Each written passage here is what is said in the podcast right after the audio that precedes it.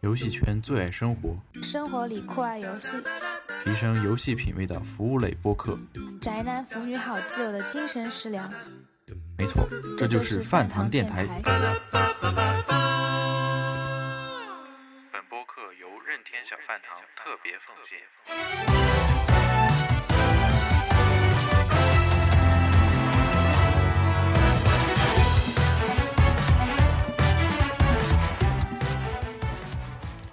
各位听众朋友们，大家好，我是主持人阿牛。在上一期呢，我和几位嘉宾为大家介绍了一下任天堂大乱斗系列的前几作，以及这次 3DS 版新作的一些呃比较重要的内容。也我们上一次介绍了 3DS 版的操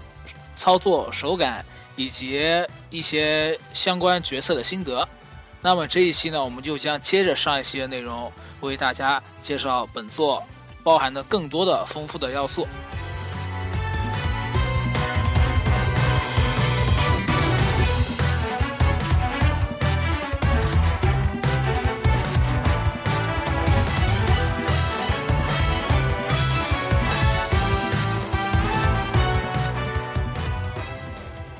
然后我们说完了角色呢，我们来说一下本作，就是也是很丰富的场景。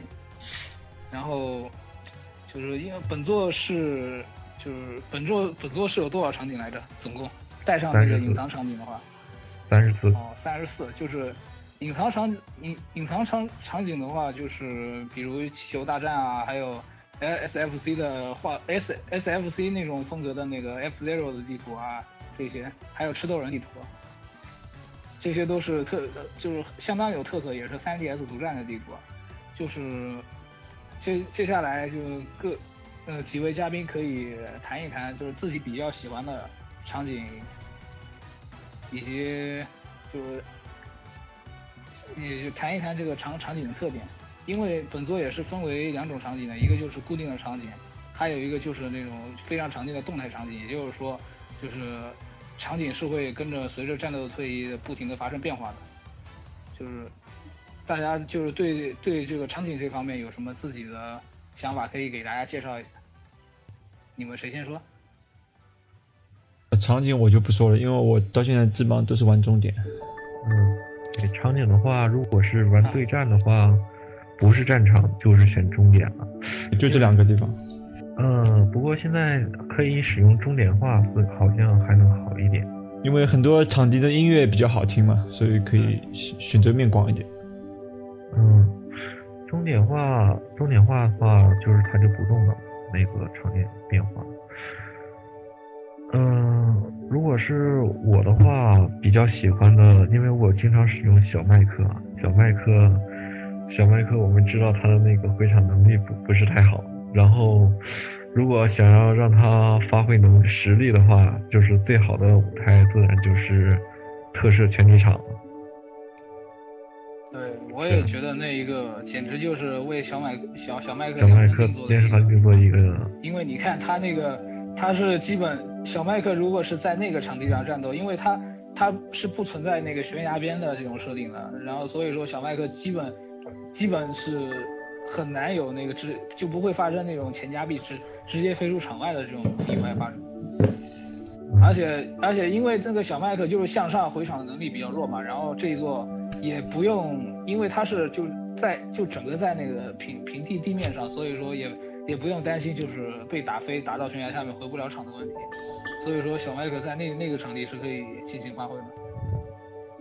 就不会掉下去。那，这种场地其实还有好几块相似的，就是不会掉下去的。前座也有，就是没有板边有没有板边的场那种场场地。嗯，其实我有一个比较不喜欢的场景，嗯，你说一下。就是巨神角那个场景，也是对于小麦克来说，巨人角那场景它是这样的，它是上面的一层是就是范围比较大，然后越往下范围越小越小，越小。是巨人角就是那个异度之刃那个异度之那刃那个加沃尔轩哦平原那个，对，然后对于小麦克来说，这简直就是悲剧啊！如果你被打打下去之后，其实是嗯，如果是下面比较大的话，你还比较容易抓到；如果但是下面比较小的时候，你就对小麦克来说就更难抓到了。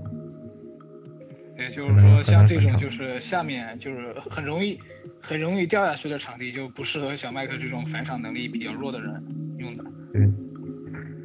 其实同理的话，比如说还有还有艾艾克艾克这种，也是属于反场能力略弱的人，也是不太适合用这种就是很容易掉下去的落脚点不多呃落脚点就是范围很小的这种场地。比比较平就是场地比较开阔的场地，就是能落脚的地方比较开阔的场地，比较适合这个角色。有一个蛮好玩的那个场地是那个奈斯，就是说 Mother 的那个那个场地。啊，对。说到这个场地，说到这个场地，我就想到他那个，就定时会在右上角刷出来一个 NPC，然后谁然后你碰一下他就加入。那 NPC 也是，对。破谁碰到他就加入谁，哎，那个鸟人非常强的。我经就是经常就是如果对如果不注意的话会被那个 NPC 干掉。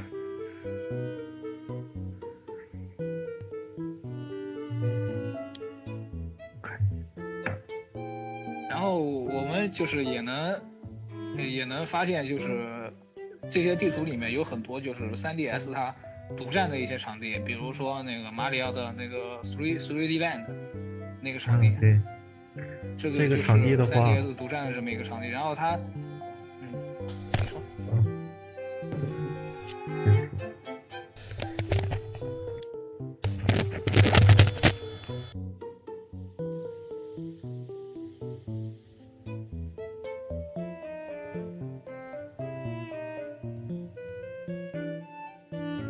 发发生了什么？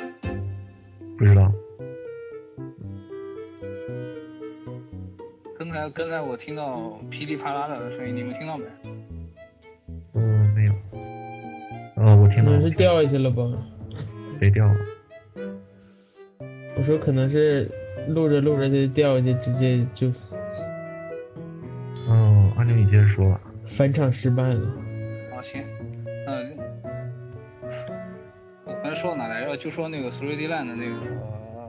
那个场地是吧？然后。那那我接着刚才说，嗯嗯，马超级马里奥三 D 大陆这个场地也是又来了。嗯，超超级马里奥三三 D 大陆这一个场地也是很有也是很有意思的一个场地，然后它里面场场场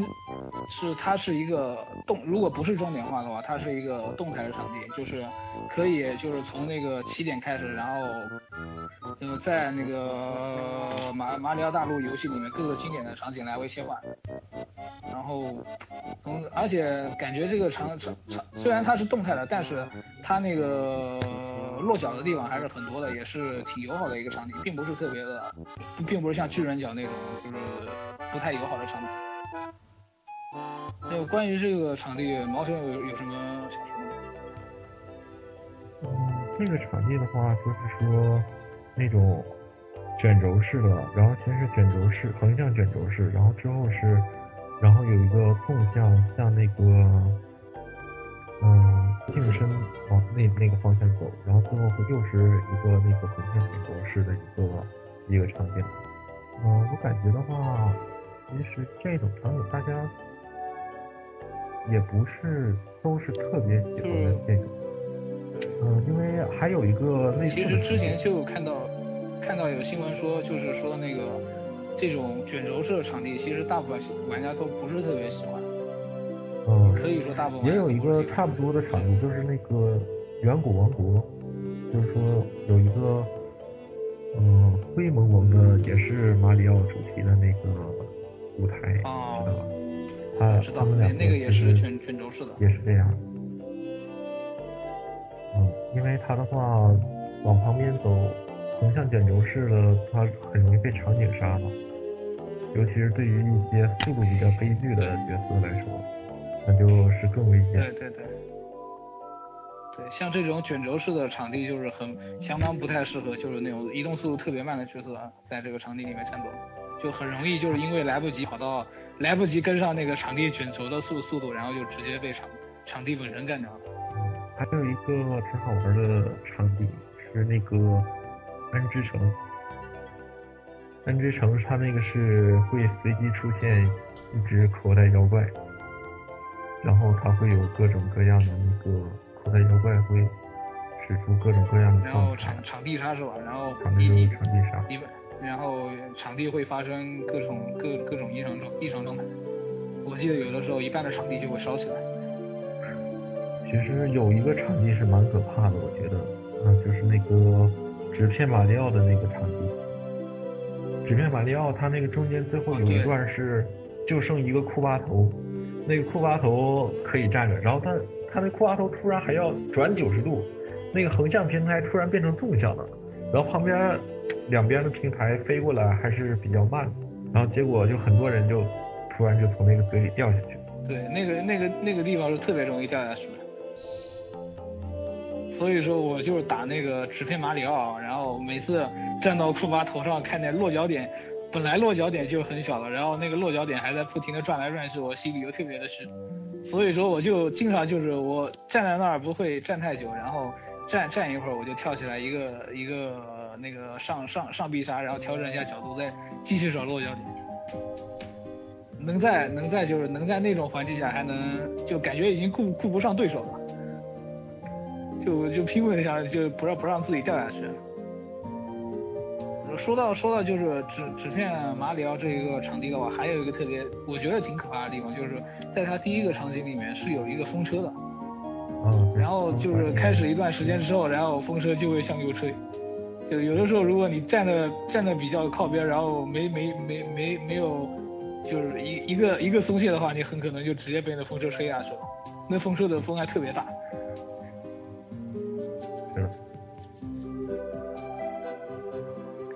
那我们就说，就关于介绍场景也是先介绍到这里。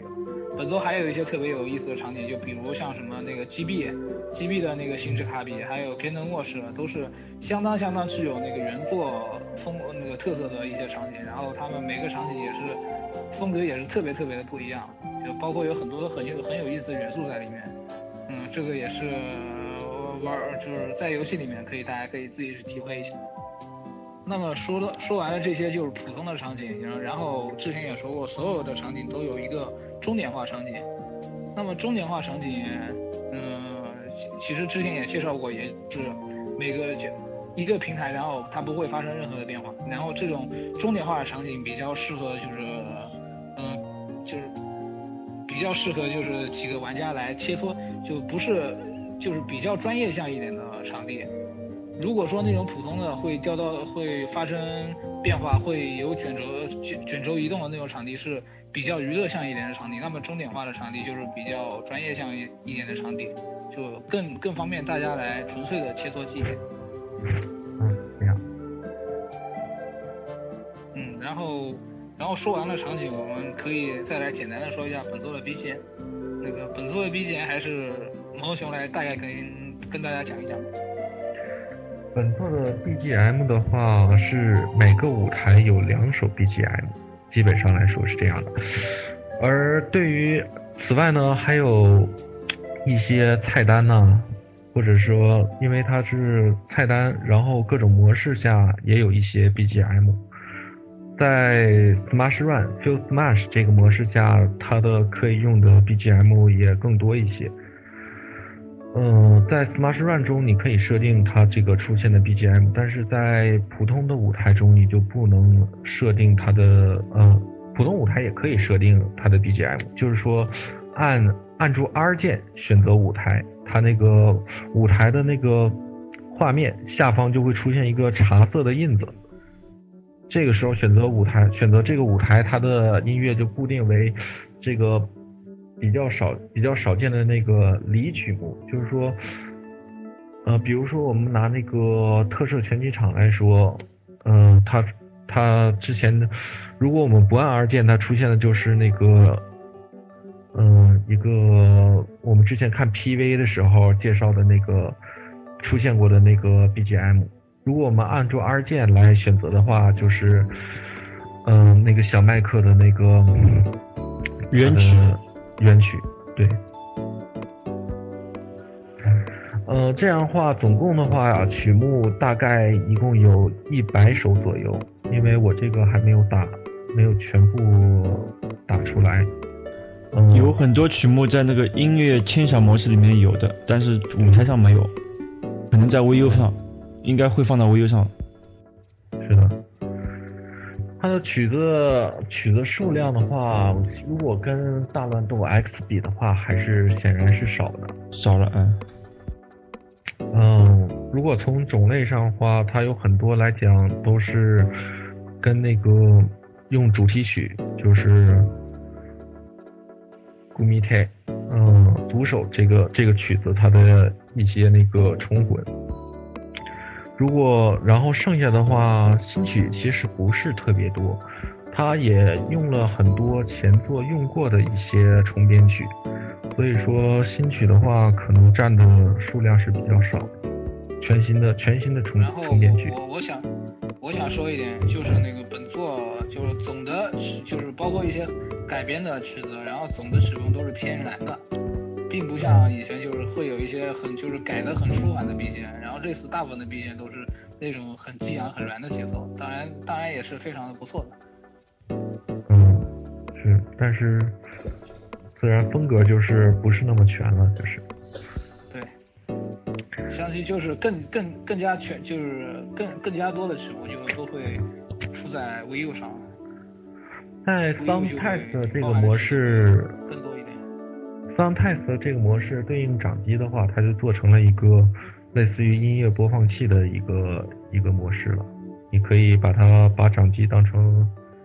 当当成 MP3 来用啊。其实这个里面有一个细节，就是就是当你打开这个 Sound Test 模式的时候，下屏的右上角有一个睡睡眠模式的按钮，你摁一下之后，那么就是你就算你合上合上那个盖儿了，也能继续听音乐。然后切换曲目曲目的话，摁 L 键和 R 键就可以切换就相当于当成一个那个播放器来使用。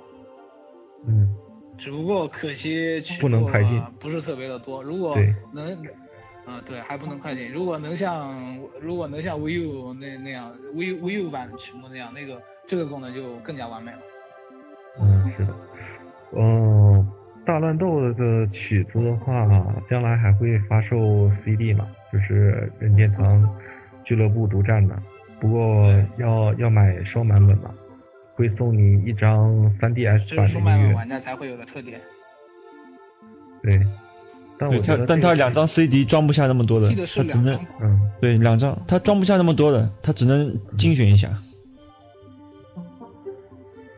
嗯，3DS 版是比较还应该还是比较好选，因为它曲目比较少。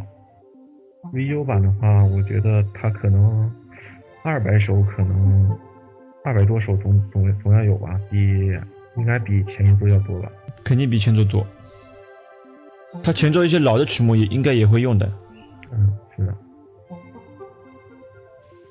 那也就是说，我们如果真的想能，就是想听到完整的版本，只有两个选择了，一个是那个自己是 VU 里面音乐盒里面自己去听，第二种的话就是能，就是希望大神就是有大神能把那个曲目从机器里面就是提取提取出来，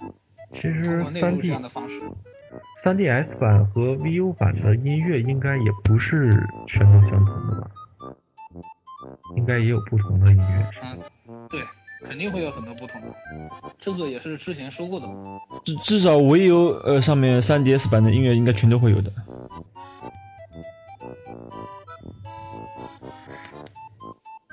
嗯，对。而三三 DS 版肯定很多音乐没有，VU 版就没有了。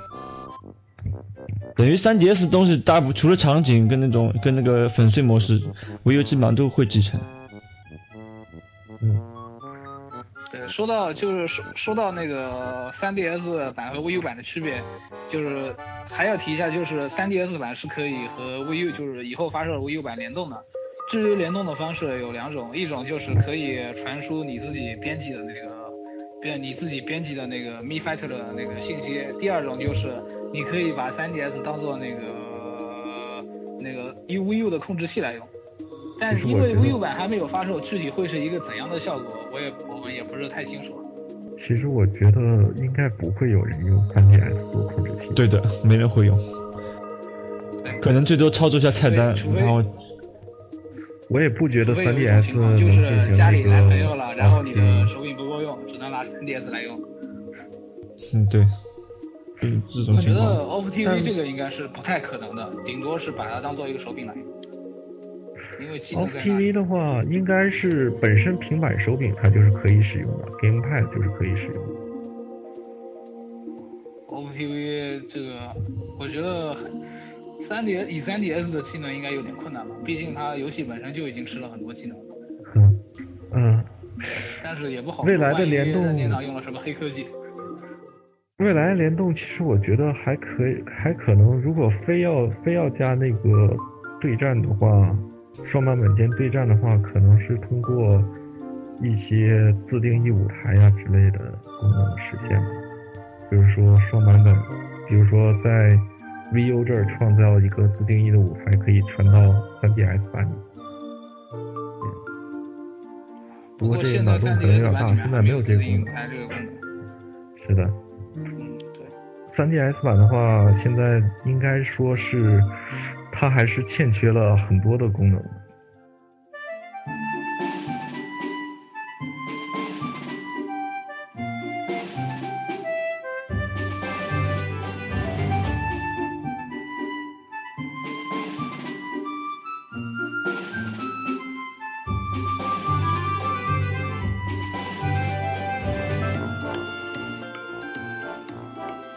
然后接下来我们介绍一下，就是本作一个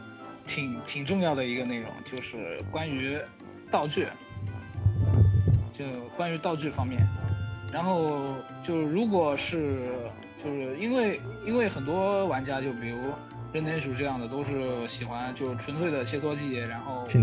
是不是特别喜欢用道具的，对。但是也有很多就是比如像我们这样的轻度玩家，就很喜欢就是在跟电脑或者说跟朋友玩的时候，因为那个如果有道具各种各种各样道具的话，会更更加的有气氛嘛，娱乐性也更强。对，其实其实我我我也不是，我以前也是打道具的，就是就现在来说，我们聚会如果有时候人多的话，也会玩四人道道具战或者二对二道具战。主要是因为网络不好，有时候所以不打打一打一对一。呃，也就是说你们现场比如线线下聚会的时候，也是经常会玩道具的。对，会玩。毕竟这种是一种很娱乐的方式嘛，就像马车一样。对，对，特特就是本作道具数量也是特别特别的多，也特别的欢乐。然后关于道具，就是，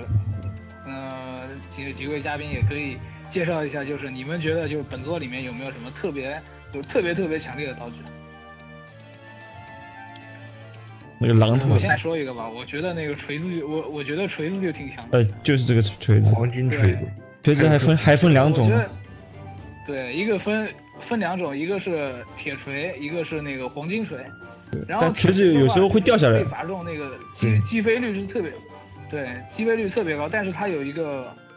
有一个不好的那个缺点，就是它有的时候锤子那头会掉下来。就然后你也就是说那段那段时间里面，你只能拿着一根木棍在那边敲，但是你没没有任何攻击效果。其实我觉得就是这个木木头木头柄的这个锤子，那个锤头掉下来，就是会掉下来这一点也挺有意思的，因为本来就是你就用锤子的那个玩家，本来他是拿着锤子，然后他他这个这个他就变得很危险，大家都会躲着他，然后如果这个时候他的锤子掉下来了，然后旁边的人就可以跑过去把他的锤子捡起来，然后往他身上一砸，然后他他自己也被锤嗯，飞了。对，然后黄金锤，黄金锤呢，就是它的它的就是相比它的那个这个普通的锤子击飞率更高。我记得没错的话，应该是一般的话是被砸一下就直接被 KO 了吧？对的黄金锤是不是拿着，跳起来更高？就是呃，拿着锤子跳跳起来不能用上臂的，就打出去你你如果再抢完的话就回不来了。拿着锤子的话，对，就用用嗯。用锤子的话，就也有一个缺缺点，就是如果你被不小心自己跑到场外，或者是被其其他的因素就是弄到场外的话，你是回不来的，因为在操作锤子的时候，你只能只能来回，只能原地跳或者有些场地在你用锤子的时候，那个场场地正好正好有变化，那平台不见了什么的，你掉下去你就你就上不来了，对就掉下去。嗯，就除了这些缺点的话，锤子还是一个十分强烈的道具，就是呃有的时候甚至甚至就是你靠一个锤子就能颠覆就整个比赛的结果，因为如果你锤子用的好的话，你可以同时就把其他选手一次性全部击飞。对的，就我觉得就是锤子应该算是本作一个很有代表性，就是特别特别强力的一个道具。如果就是大家在玩这个游戏，就是玩道具的时候，如果看到锤子，一定要拼命的去抢，因为抢到了抢到之后，可能对你给你给你带来收益是非常大的。然后说完了锤子，我们再说一说那个呃，就是两位嘉宾先说一说自己最喜最一自己印象当中就是比较喜欢的，或者说自己觉得很强的道具。一个我卡比那个三三个那个神器，飞那个三个组合的东西，龙骑兵抓狗，哦，是不是就是个那个就是三个组件，然后如果集齐了就可以发动，就是一个第一人称射击就像这萨姆就跟临时萨姆萨姆斯最就大招那个一样，就是第一人称，然后击中谁谁就被吹飞的那一招。对对，对，但是他那个击中可以躲开的，就是闪避，一瞬间你闪避的话就能躲开，或者滚。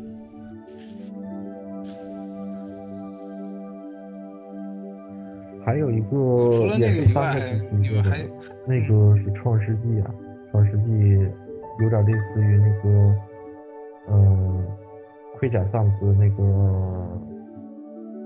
Final Smash 的那个大激光，就是那个就是一个光速是吧？对啊，然后我我就是我觉得一个特别有意思的道具就是那个应该也是系列的老传统嘛，就是，嗯，我我想说的我想说的是那个精灵球，精灵。球然后精灵球里嗯。面就是实体精精灵球也分两种嘛，一个是普通的精灵球，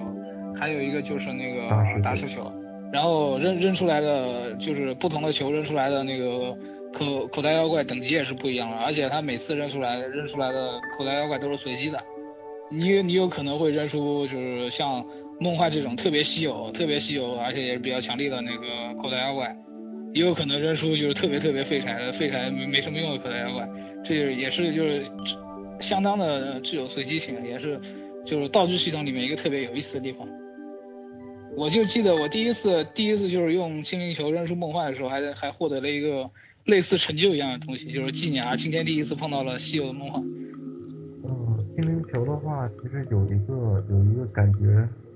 我感觉是非常非常厉害的，就是那个帕鲁奇亚，不知道你们碰没碰到过？不过我看到过别人碰到过，我自己是没有碰到过。帕鲁奇亚一扔出来，它对就是一招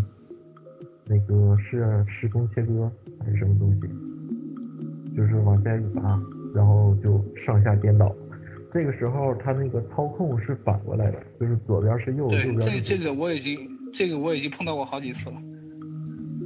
对，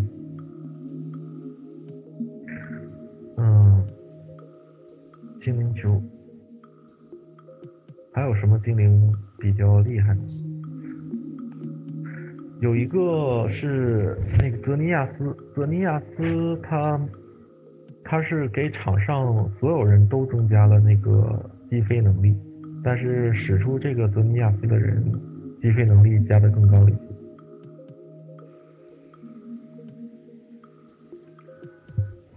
嗯，那除了这个口袋妖怪，那那个就是各位还有什么别的就是比较推荐大家使用的，就是比较对对场地比较就是对战斗比较有帮助的道具吗？嗯，精灵球除外，就是那个辅助人偶嘛，辅助人偶。比精灵球更厉害。其实它因为人偶人偶是自自动自动会打的，辅助人偶也是，它自动会帮你打。对，辅助人偶也是很随机的会就出现一个就是其他特别强特别强的系的，或者是像就是参战本作，比如说洛克人、这索尼克，也有一个庞氏角色，魅影啊、魅影啊之类的那些。对，就是我觉得就是这个虚拟人偶这个系统也算是本作的一个福利一样的一个道具，因为你能看到很多的就是别的别的你很喜欢的角色乱入到你那个战斗里面中来。这一座好像那个辅助的角色也可以被被打，就是被提前打死吧。有一些可以但不是所有都可以。如果你攻击他，也是可以被打。前作反正那辅助呃角角色是不能打的，打不到的。呃，比如说那个什么基拉西姆，基拉西姆你是不能打倒他的，那个是基拉西姆不不，能打倒他的。不能打倒，但是有一些可以打倒。嗯、比如说那个母脑，母脑是可以打倒的，Mother Brain，就是那个母脑是是不是就是那个放大激光的那个银河战士的？对银河战士。哦，哦，那个原来是可以打掉的。我觉得有一些有一些支援角色是比较坑的，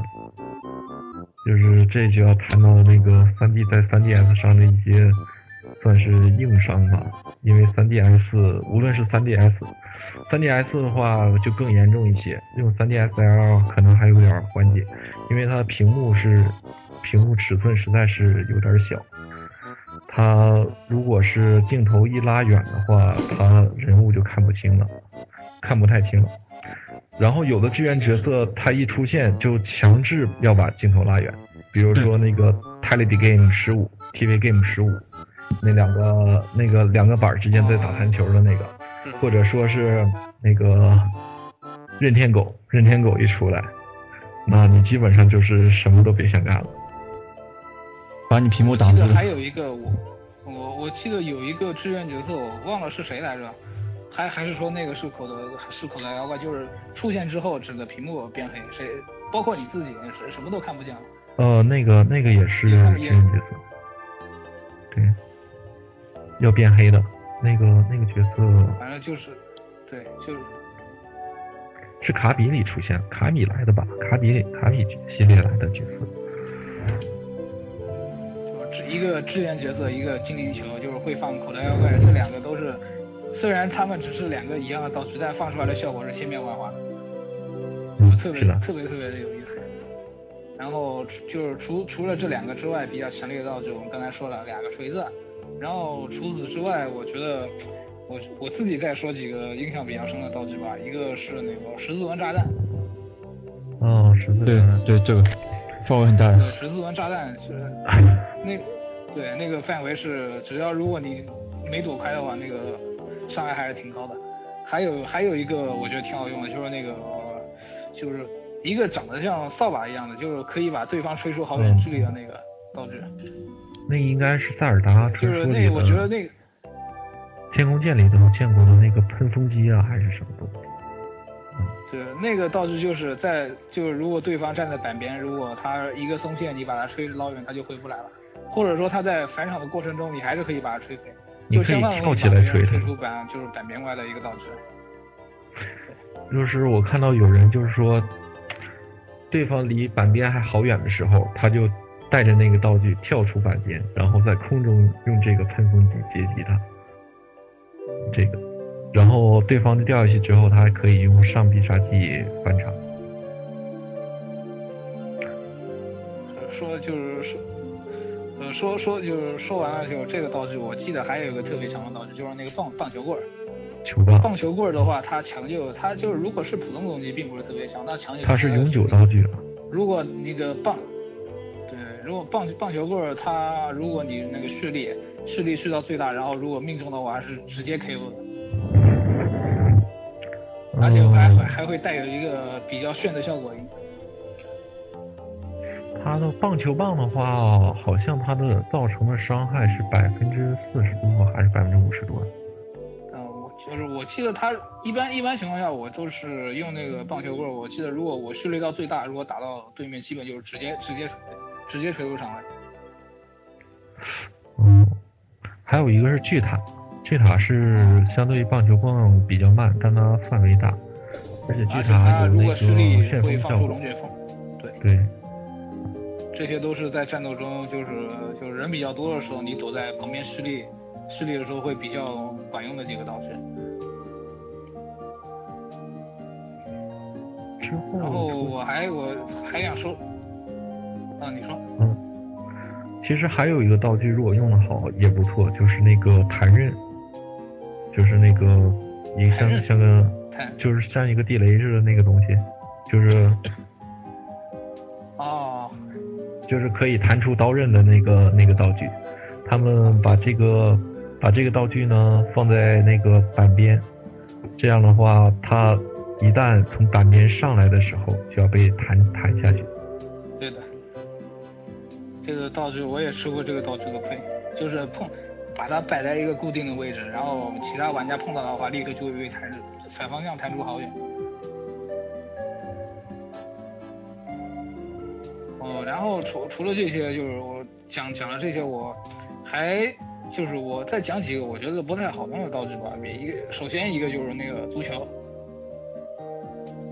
足球我实在就是这个这个道具我我用了用用过几次，然后我发现就是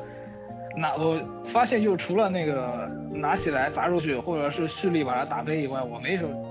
没找到什么更好的利用这个道具的那个方式。掌握不因为好角度。视力视力把它打飞，对视力把它打飞的话，那个足球力力道很大，而且会尾巴会带有那个火焰，但是那个角度是因为它角度是固定的，就是斜着向上就飞出去了，所以说那个足球其实这个道具是不太好用，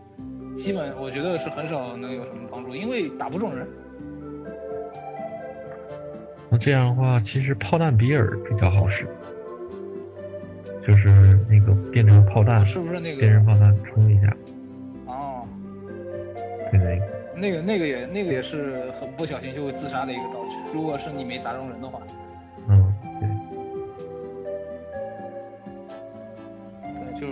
就是那个，就是那个，就是那个超超超级马里奥里面那个大炮弹。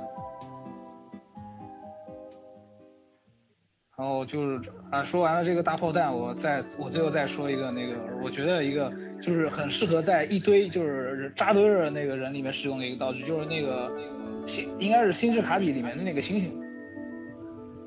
吃嗯吃了那个星星之后，你就会向上飞，然后在远你在飞下来之前可以左右调整方向，然后砸在地上之后，如果附近的人就会被弹那个也是吹飞的，也会距离也是比较远。那个道具用好了，如果是几对对面就是其他几个呃其他几个玩家就是扎堆站在一起，那玩意儿砸下来效果效果也相当好。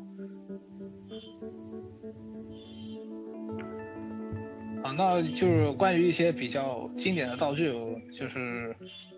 呃，几位几几位嘉宾还还有要补充的吗？没没没有要补充，那我们就说下一下一个吧。下一个，啊，行，呃，那我们就说完了这个道具，然后就是我们再来说一说，就是关于本作也是大家应该是比较关心的一个联机的情况。首先，本作呢它是联机是呃三就是 3DS 版，它是分为两种联机方式，一个是网络联机，还有一个就是当面联机。然后网网联的话，我就是我个人觉得，就是网络情况不是特别的好，因为就是经常就会出现那种就是卡顿卡顿的情况，而且本作就是本作并不像怪猎那些游戏卡，如果是怪物猎人那种游戏，网络联机卡顿的话还是可以玩的，如果卡的不是特别严重，但是因为本作是算是一个算是一款格斗游戏，所以说如果卡顿的话，对本作影响还是特别大。嗯，是，它它和怪物猎人还有马车联机区别在，它它不是非它是非对称，马车那种是非对称联机，跟怪物猎人，对。因为你操你操作不会受到受到影响的，它只是你有有延时的话，就是对方瞬移这种怪物瞬移，或者队友瞬移，而而大乱斗这种一定要点对点，你看到的画面跟对方看到的画面要完全一致，不然你打到的人打到人他不会瞬移。嗯，所以它的它它延迟的话就会影响你的操作，所以说他大乱斗延迟就会影响你操作，而马车跟怪物猎人延迟的话，它不会影响你操作。而且对于 3DS 来说，它只能用 WiFi 来联机了。所以说的话，即便是，嗯、首先它这就分成两段了，一段是就是从你的无线路由到那个外网，到外网外网环境这这一块。首先是我们的这个国内，我们也知道跟那个要跟日本联机本本身就不太好，而且对于即使我看了在日本联机的话，它也是可能会产生问题的。即便是在外网环境非常好的情况下，如果你在那个无线路由器和 3DS 之间有什么很厉害的干扰的话，它也会产生一些一些问题的。樱井对的樱井正博说说开发的时候，因为人很多，然后开发环就是联机环境很糟糕，他们都不得不把这个手机全部关掉，他们才可以就是进行那个联机测试这这些。像你说的手机，它不光影响 WiFi，它甚至影响面联。我聚会的时候，我们几台手机在中间也会面临都会延迟，然后把手机拿开就好了。嗯，它的信号就手机信号干扰很如果想要保证想要保证信号的流畅的话，最好也是不要有手机这种信号干扰，就在一个比较对就是一个比较干净的一个连接连接环境里面。拿手机拿远一点就行了。像以前我我们联机就怪物猎人聚会在那个星巴克里面嘛，也是各种信号很多，然后各种掉线，然后出去就完完全好了。所以所以不知道就是出现这种情况是是不是跟那个 3DS 网卡这个硬件本身有一定的关系？就但愿我们到，因为 看刚说到面临的话，因为要说的话因为，3DS 的网卡其实也不是特别好吧。不不好的，我感觉，我感觉的话，3DS 网卡我测试的话，它的下载速度最多也就是 1MB 每秒，这种那种程度，也就是说十十 M 的网卡是吧？应该是这样。测试过一次，它如果换成新 3DS 的话，应该是，我认为应该是在会有提升的，在这方面，因为它毕那个竟说过这一点是确。这一点是确定的，就是三新三 DS 的网卡肯定要是是要比那个老三 DS 的网卡要好一些，因为之前就是介绍介绍的时候就讲到本作的下就是就是新新机型的下载速度会变比以前变得更快，对，所以说硬件方面是肯定有提升的。他提到过这这一点。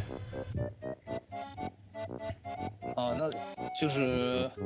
说，就是说到那个 3DS 它网联和面联的问题，我们也会联想到 VU。首先面联的话，因为 VU 它是在一台机器上就可以实现四个人同屏操作，所以说面联应该是不存在这种会出现信号干扰这种问题，因为本来就是一台机器嘛。然后网联的话，因为我觉得毕竟是家用机，它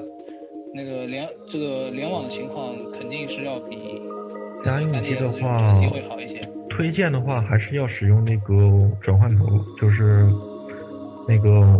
网线和 USB 之间那个转换头，啊，就是把那个插在还是推荐使用有线来使用有线，最好使用有线。但不过我在那个 3DS 呃不不是 3DS，我就是 VU 上玩那个其他联机的游戏，比如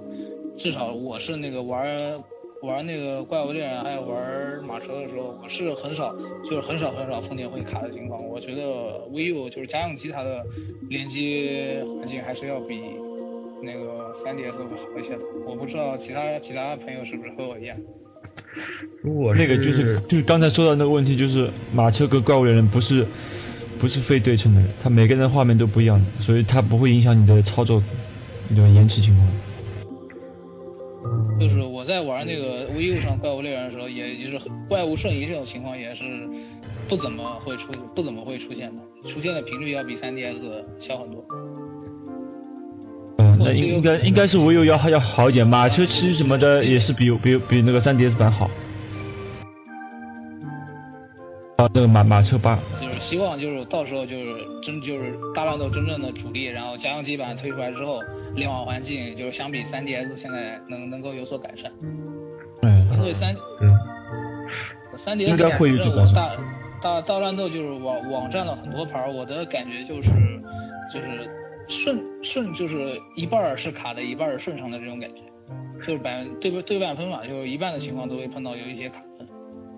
而且我感然后觉如果这这是我跟我那个 FC 好友的情况，如果是世界随机的话，基本大我感觉就是和大部分时候都是卡，对一卡一卡的特别难受。你说到这个世界，我我上次跟人一个人打，然后太卡我就我就选屏幕下面那个退出嘛，然后被罚了一天半，就是呃一天半不是一天半一天半，一天半，你是对一天半多少次？就一次啊，就一次。我而且它下面主要是它下面是有一个就是有一个退出选项的嘛。那它既然设了这个选项，那我就是不不就是给玩家就是在在延迟中就是受不了的话去用的嘛。然后我用了一下就就被禁了一天半，连好友都不能打。我退出过一次，只被禁过十分钟，一天半的情况下，这个可能就是不知道累加上不是我怀疑任天主是不是被对面举报了？那我就不知道了。呃而且我跟对面打的也不多吧。而且我你要知道怀怀疑作弊的话，就是说被被认为是作弊的话，他才判定是二十四小时啊。我掉个线儿，这一天的话，这这也太恐怖了。莫非是是任天任天属实太强了，对面以为你在开挂？那我就不知道了。反正真的是一天半，然后我第二天的一天半还多一点呢，到第二天的晚上才能打。哦，说起来，说起来这个被就是作弊会被禁，就是有一个比较有意思的事情，也是么那个你们也应该都知道，就是之前碧琪那个碧虾是吧？呃，碧琪啊碧琪有一招是拔萝卜啊，拔萝卜呢，它会是随机的，有的时候拔萝卜会拔出的是萝卜，有的时候会随机拔出一个道具。然后呢，因为炸弹或者剑什么的。对，接下对接下来，接下来我们就要说到那个联网模式中有一个娱乐房和认真房这两种房间。如果是娱乐区的话，就是相当于跟它自如其业，呃呃，就是可以随意的使用道具，对，然后也不会给你算你的胜率啊什么的。然后认真房的话就是嗯纯粹的，娱乐房算然后，娱乐房算对胜率，娱乐房只会记。只会记录你胜的次数，然后对，对，不算败率。然后认真的话是连你胜败都一块一块会计算，而且不能用道具。然后认真就之前出了一个这么一个乌龙事件，就是碧琪那招拔萝卜可以随机拔出道具，然后如果是在认真房里面用了那个用了就是用辟邪用了这个拔萝卜拔出道具的话，就就会被那个系系统判定为你作弊，然后就会被就是就是会被但是一关水根据很多角色很多角色都能放道具，比如说小金刚，那就是迪迪金刚那个下臂放个橡胶皮也是道具，很嗯，多角色都可以放道具。但是碧琪的话，它不是所有只要出现这个情况，它就会被禁，它也是有一定几率的，就是说就是拔出强力道具，拔出强力道具的情况下强力，道具。它这点可能系统没有判定好，因为它强力道具的概率拔出来的概率是很少的。这个乌龙，哎，对，这算乌龙。对这个乌龙出出出现了一个星期，大概一个星期之后推出了，然后一个一点二补丁，然后把这个问题给修正了。一点零点二，说各位也是不用担心这个，嗯，对，一点零点二，各位也是不用担心这个情况现在还会出现。然后说到我们说完就是刚才那个联网模式有认真房和娱乐房的区别，然后联网模式中还有两个模式，一个是大观战，一个还有一个就是世界同期模式。这个大观战呢，就是顾名思义，就是能看别人，就是观看别人那个呃，就是对看别人打这么一个模式。但是很有意思的就是说不，就是这个模式有两个有意思的地方。第一个有意思的地方就是大观战它是自带一个相当于一个赌博的这么一个系统，也就是说在就是比就他们的比赛开始前，你可以把那个你可以把一定的金钱压在其中一个人的身上，然后如果他最后获得了胜利，或者说他是，只我记得只要是前两名就可以获得那个奖金，然后就是你在你在就是如果你压中了之后，还会有一个一个就是连续连续赌博的这么一个，就会问你要不要连续赌博，也就是说，比如说你第一场压了十块，然后如果你然后获得了二十。然后，如果你连续赌博的话，下一场就会给你强制压二十，然后你得到的也是翻倍，就这么会一直就连续赌下去。当然，你也可以不赌，就纯纯粹看别人观战。是，嗯、当然了，就是在比赛开始前，每个人头上也会显示一个胜率，来给你做一个参考标准。当然，这个参考标准我觉得是一点都不准。我反正是我刚开始就是玩这个大观战，看这个大观战的时候，我是看谁的胜率高我就压谁，然后结果是压着压谁谁输。我后来你应该看的是不管了那个我看谁我看谁顺眼我压谁。你应该看的是角色象形和那个舞台的关系。哦，嗯，那个哦你应该考虑这个。它有的有的舞台，比如说你出现那个四个四个小小精灵对战，只要里面有路卡利欧的话，你压路卡利欧基本上就一定会赢了。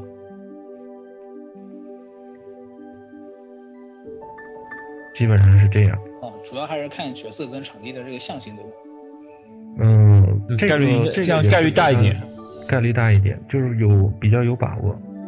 当然，就是有的人胜率非常高的话，那那选他概率可能可能也是比较大。不过我的话也是经常经常赔本儿。然后说说到这个大战大观战模式，还有一个比较有意思的地方就是它是那个不存在卡顿这种情况的，所以说我就后来我才明白，这是其实是因为他看的直播。是之前别人已经打完了比赛的实况，不是直播，对对，那只是录像。就是说所以生打完之后可以生成一个那个类似于 BIN 文件的那种东西，然后游戏里头也问你要不要把它上传给任天堂，把它上传。如果当时你选是的话，就是说你以后的这个比赛的实况、比赛的比赛的过程就就会作为其他的玩家的大观战实况，就是这样。所以所以说很多人一开始看那个大观战模式，说一点都不卡，以为是在看直播，实际上看的都是录像。嗯，是的。所以，那个并不能反映你网，并不能反映你网络的情况。嗯然后就是这个联网模式，还有一个世界统计模式，这个也是，也就是看，就是也是让你看一下，就是一些世界范围内统计的数据，比如说总共已经进行了多少次对战，你总共进行了多少次，用过了多少道具，然后发动了全世界加起来用了多少次那个必杀之类的。然后我每次看那个数据，我都会被震惊到。数据就短短的几，就是短很短一段时间内，那个数据已经累积到比较惊人的地步，可以可以看到本作的人气是非常高的。就是大家有兴趣的话，也可以去看一看那个世界统计。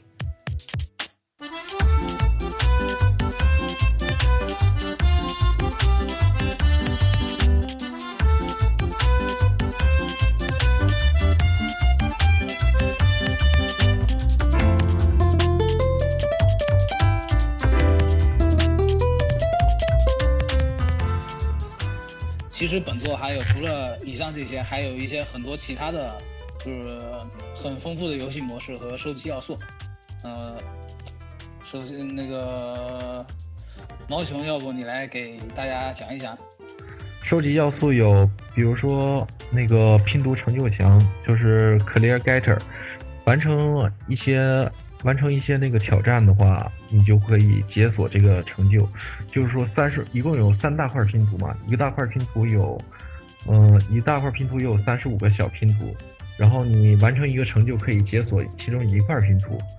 嗯，这些拼图这些成就的话，它是完成一块拼图之后，四周它都会出现这个解锁下一块拼图的一些提示。嗯，这样的话，它这些提示的话，就是说让你玩各种各样的模式了，比如说什么 Smash Run 啊，嗯嗯，组手模式啊，或者说全明星模式啊，然后竞技场模式啊，这些这些成就，也就是每个就是很多成就达成它的条件之后，是会给你一个奖励的，比如说给你一个新的舞台啊、新的手办啊，嗯。或者新的组件啊之类的。对，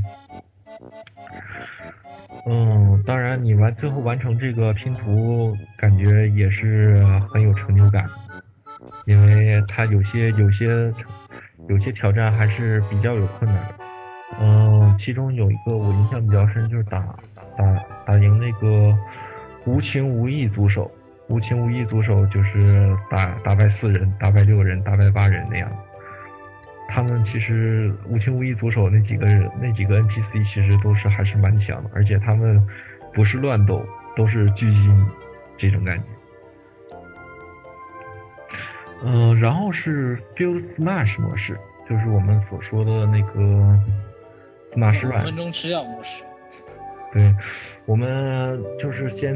它这个是作为 3DS 的独占的一个，呃，单人单人模式。它就是说，也不能算是单人模式了，它是也是一种联，也可以联机玩，但是它不能进行网联。嗯，我觉得还是比较可惜的。嗯，Smash Run 模式它是五分钟，你在一个就是关卡里进行闯关，打败敌人，然后获得一些，呃，增强自己的道具，然后增强自己的速度啊、力量啊，然后跳跃高、跳跃高度啊这些的。完事之后，你可以进行各种各样的那个，还是还是要进行乱斗。嗯，乱斗的形式也有好多种，比如说赛跑啊。登高啊，还有是各种花式乱斗啊、反射乱斗啊这些，就是说利用你之前增强的这些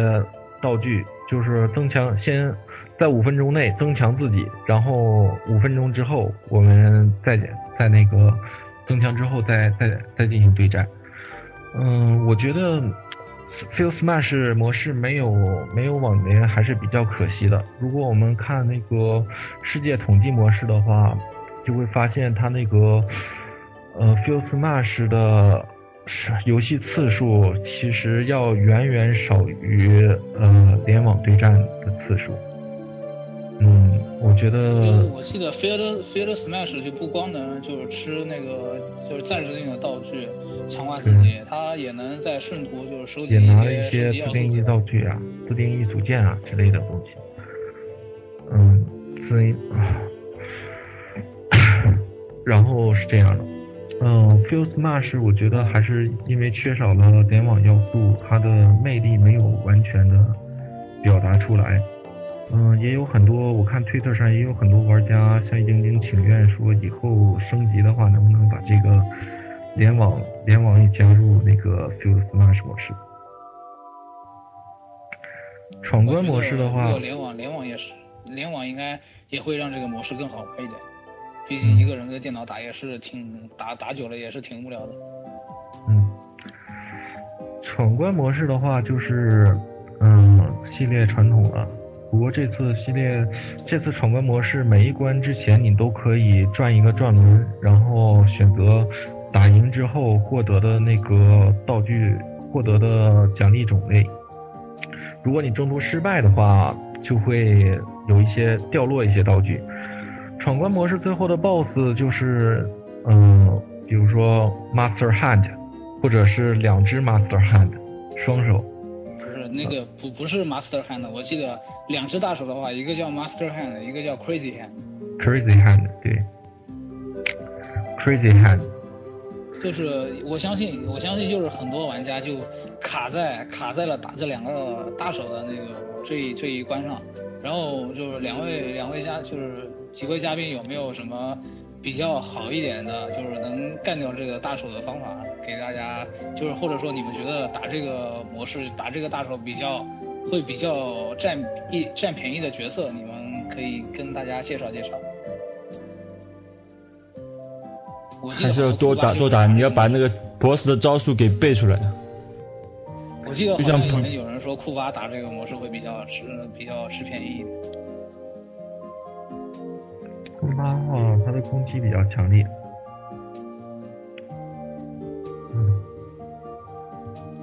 对，而且我记得，如果因为他在闯关模式，每一每一次开始之前，都会跟那个星光一样，会给你一个，会给你有一个调整难度的菜菜单。难度越高的话，它最后那个两就是两只大手那里 BOSS 的形态也是不一样的。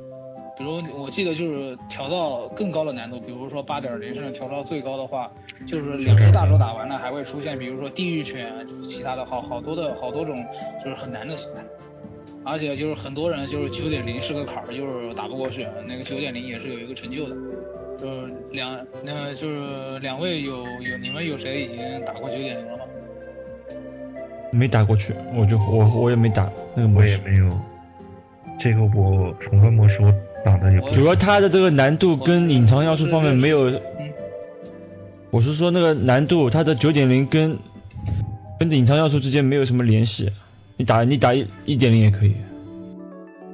对，就是那个九点零的话，它只有就是打，如果你打过了会解锁一个成就，然后会送你一个手办，然后除此之外我也没发现有什么其他的。没有没有别的东西。地方。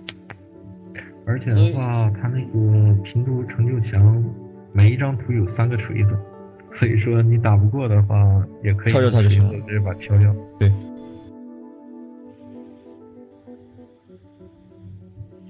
哦，然后就是，这就之之前我看过，就是有有一位玩家他是打过了九点零，他说是库巴比较适合他，就是能能打打过这个九点零的难度。然后我自己也是，我自己也是还没打过这一个，所以说我也不好，就是也也不好讲解一下这个到底是一个怎样的打法，这个也需要大家自己去摸索。这个模式你可以就是这个闯关模式呢，它在游戏进行的过程中可以获得三种奖励，就是一种是钱，就是游戏内的金币，还有一种是自定义组件，还有一种就是手办。我打这个闯关模式，我就是挺看，其实我挺看重那个手办的收集的，就是他们在每关开始前会有手办还有另外一个收集方式，嗯，你说就是另外就是手办下面还有一个就专门打那种箱子的模式。，figure big rush，figure Smash，对，就是你想会这一座，因为手办也是特别的多嘛，然后也是种类很丰富，而且它每一个手办建模都做的相当细致，所以说我玩这个游戏收集各种手办也是那个兴趣之一，也是动力之一。然后想要收集手办的话，有好几种方式。第一种方式就是我们刚才说了这个闯关模式，但是它的收集的手办并不是特别的多。然后第二种模式呢，就是刚才两位嘉宾说的那个那个手办手办那一页里面有一个选项叫叫 Figure Smash。Figure Smash 呢，就是它会你投的钱越最多可以投九百金币，然后九百金币的话是给你两分钟的时间，你投的钱越多，就是你能玩的时间越长，然后最长是两分钟。这两分钟里面，你就要不停的通过那个削掉那个落下来的木块，然后积攒一个那个槽，然后那个槽到达那个槽到达顶点的时候，就会就会掉下来很多的自定义道具啊，或者是手办啊，你要通过攻击到它们才能吃到它们。哦，打像打这种模式，如果你打得好的话，就如像也是用库巴，像这种力量型能打的那力量型的角色能。就是效率会比较高一点，然后一场下来呢，我觉得拿十几二十几个手办应该不是问题。如果用一些比较效率比较低的角色，你就比如我今我用林克的话，我一一场下来能拿十能拿十个以上手办就不错了。不过如果想要快速收集手办的话，这个 Figure Smash 这一个模式是最快的一个一个方法。当然还有一种方法可以拿到手办，就是那个一个 All Star 全明星模式。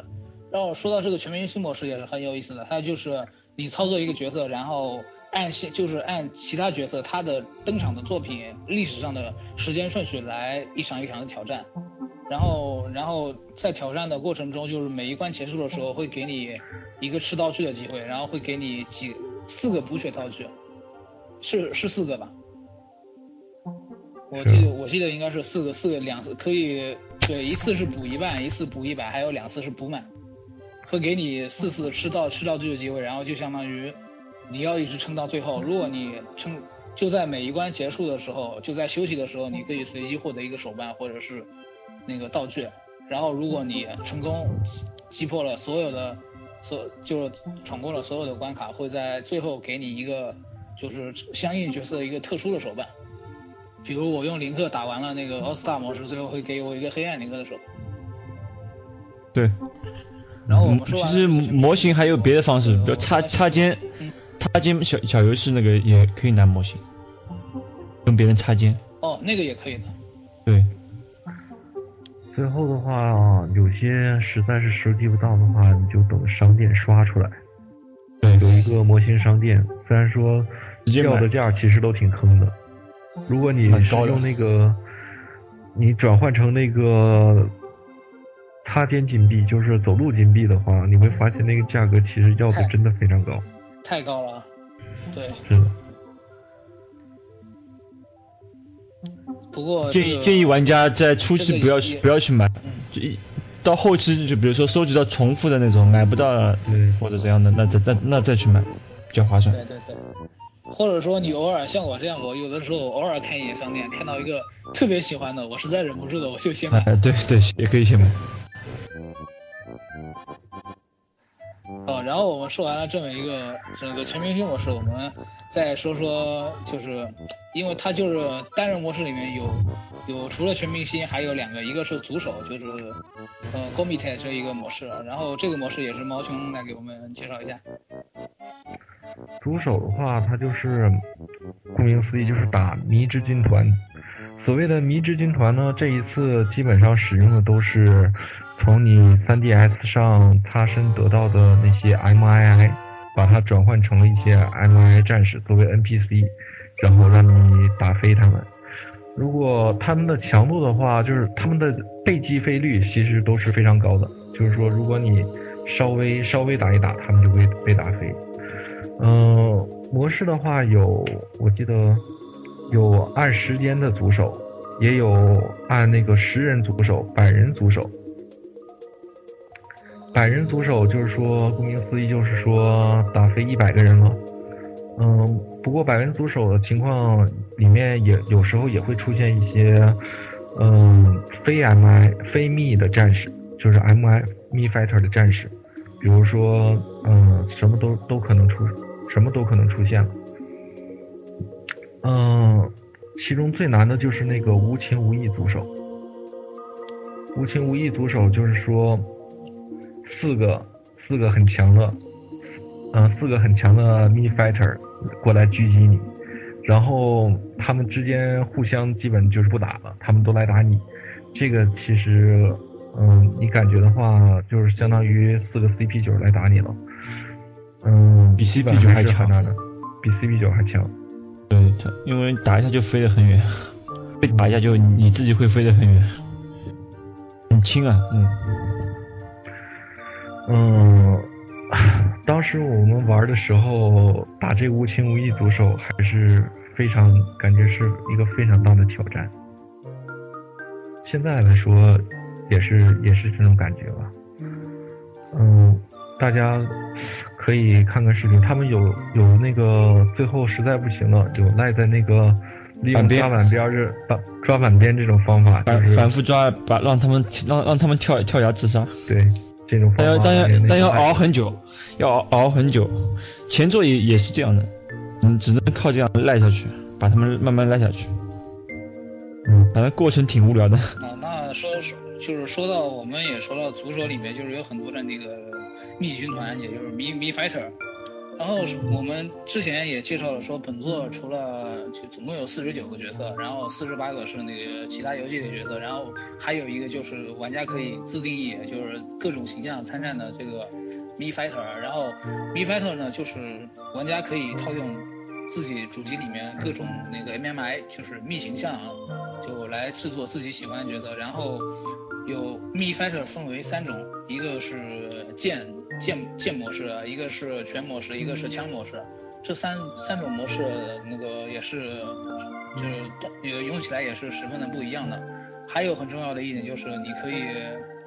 那个 Me Fighter 就是可以各部分可以更换自己喜欢的组件，你可以组合出自己想要的打法，或者说外观也是可以组合出自己想要的样子。那么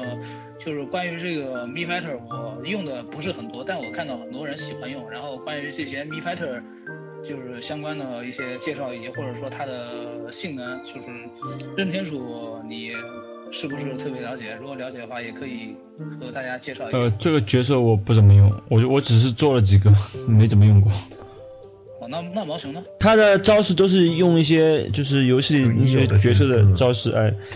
就组组合起来的。他 Me Fighter 的话，他。它的话强度其实跟那个你蜜本身的一些参数有关系的，他就说跟你蜜的身高、蜜的体重、体型也有关系的，对，都是有关系的。就是说啊，原来原来这个也有关系。对它，所以说它这个组合还是产生的变化还是非常大的。嗯，它的话有一些它的招数虽然说。很繁多，但是它的判定相对于原版使用这个招的原版角色来说，要相对较小一些吧。嗯，我测试的话有一些是这样的，比如说我们可以看到它有剑剑士的一些招数，就是从那个类似于马尔斯的那种剑术，它它的判定当然长度比那个马尔斯要小，这样。但是他的那个每一招每一招如果打中的话，其实都是非常强力的。我我觉得就是三种 B fighter 里面，就是用格斗用格斗系的人会更多一点，嗯或者说感觉我大大绝大多数用 B fighter 的都是用选择了格斗。嗯，对，格斗的话有什么瞬发百裂呀、那些招数，啊，就是那么我说各种全力攻击。们这边也算也算是介绍介绍完了这个可以自定义的一个角色，叫 Me Fighter，然后变化也是十分的多种多样，大家可以自己去尝试。然后我们接下来还有，再再再简单的介绍一下，就是那个单人模式里还有两个小游戏，一个一个是击飞那个沙袋沙袋，还有一个是炸弹。就是这两个游戏，就是两位嘉宾有什么自己有什么心得可以跟大家简单的说一说。我这两个模式玩的不是次数不是很多，我就打飞了一千米之后没没有再没有玩过，因为就用加农打嘛。嗯，然后那个炸弹模式我我感觉好像有点随机性啊，因为那个炸弹打出去的角度，就是我就我有一点不有一点不太明白，就是那个击飞沙袋，它是不是就是在他给你的十秒内，然后前面前面一段大部分时间你就是专心的给那个沙袋累积伤害，就累积那个吹飞率，然后对对最后最后两三秒你找好找找好摆好姿势，然后一个最大的势力把它打出去，是这个意思吗？对，要用棒子，要用棒子打。对，就是，啊，对，其实不用最后两三秒我一个比较苦恼的地方，最后一秒就行。对，就是说只要有个比较只要拿去我有我有个比较苦恼的地方，就是在打那个沙袋的时候，沙袋就是经常会被我打了移位，然后我还得再重新找好角度去打它，包括最后把棒球棒拾起来的时候，那个我感觉就是呃还要站好位置在室里，就是时间经常会来不及。对，这这是经常经常会这样的。经常会有这个办法。只要你嗯你只要你要提前算好时间，把那个棒子捡起来，蓄好力打出去。还是要多练习吧，这样。对，这这，然后另外一个就是跟就是之前毛熊也戏称那个是愤怒的小鸟是吧？那个嗯炸炸就是炸弹模式，就是也是也是击飞，但是是要在就是把另外一边有很多的，比如地雷啊，还有什么木板啊，还有靶心啊那些道具，就是炸的越多越好。然后就是那些那些雷呢，就是通过你击飞的道具来触发它们爆炸。然后这个东西，感觉如果真要跟那个愤怒的小鸟比起来，我觉得还是要比那个难的，因为角度不是特别好找，并并不能就是并不能通过你自己并不能很精精确的掌握打出去的角度，所以说有一定的随机性。嗯，这两个小游戏也是挺有意思的，那也可以呃有感兴趣的也可以自己多练练习练习。这个，而且这两个小这两个小游戏也是涉及也是涉及那个成成就的，嗯，所以，说如果想拿成就，还是有必要练习练习。对，它里面好像每个模式都有涉及到那个成就，都有一点涉及。好，那我们说完了，那我们说说完了这一些，就是就是还有两个，就是简单说一下，一个是 replay，还有一个是，呃，其实这两个之前我们也说过了，一个就是就是每场比赛结束之后，然后会提示你要不要保存，如果你保存的话，这也是可以方便之后随时可以看以前自己比赛的实况。我就觉得很可惜的是不能把它传给朋友。嗯，然后一个 BGM 鉴赏我们刚才也是说过了。那么就有关三三 DS 的任天堂大乱斗这个作品，我们差不多也是介绍的差不多了。然后在在这里，我我个人也是想要推荐一下，就是任天鼠，他就是为为这个大乱斗，他拍了很多就是很多自己的视频，也是非不管是就是你想要提高一下自己的实力，或者是你想要就是入一下门，就是你是新手，你想要快速掌握一下本作的技巧，都可以去看一看任天鼠他拍的视频。我们之后也会在我们的微博上就是转转载一些任天鼠的他拍的那个视频，给大家给大乱斗玩家们做一下参考。然后，那么听各位嘉宾对本作介绍了这么多，相信对玩家朋友们大乱斗生涯也是有很大的帮助与提高。那么不了解这个系列的菜鸟们，能够更全面的了解本作，而还在对本作观望的玩家朋友们，你们不要再犹豫了，马上购买本作，感受一下全明星格斗的魅力吧！让我们战个痛快！年底我们在 VU 版上相见。那今天的节目就到这里，感谢两位嘉宾来和大家打个招呼吧，拜拜。拜拜。拜拜。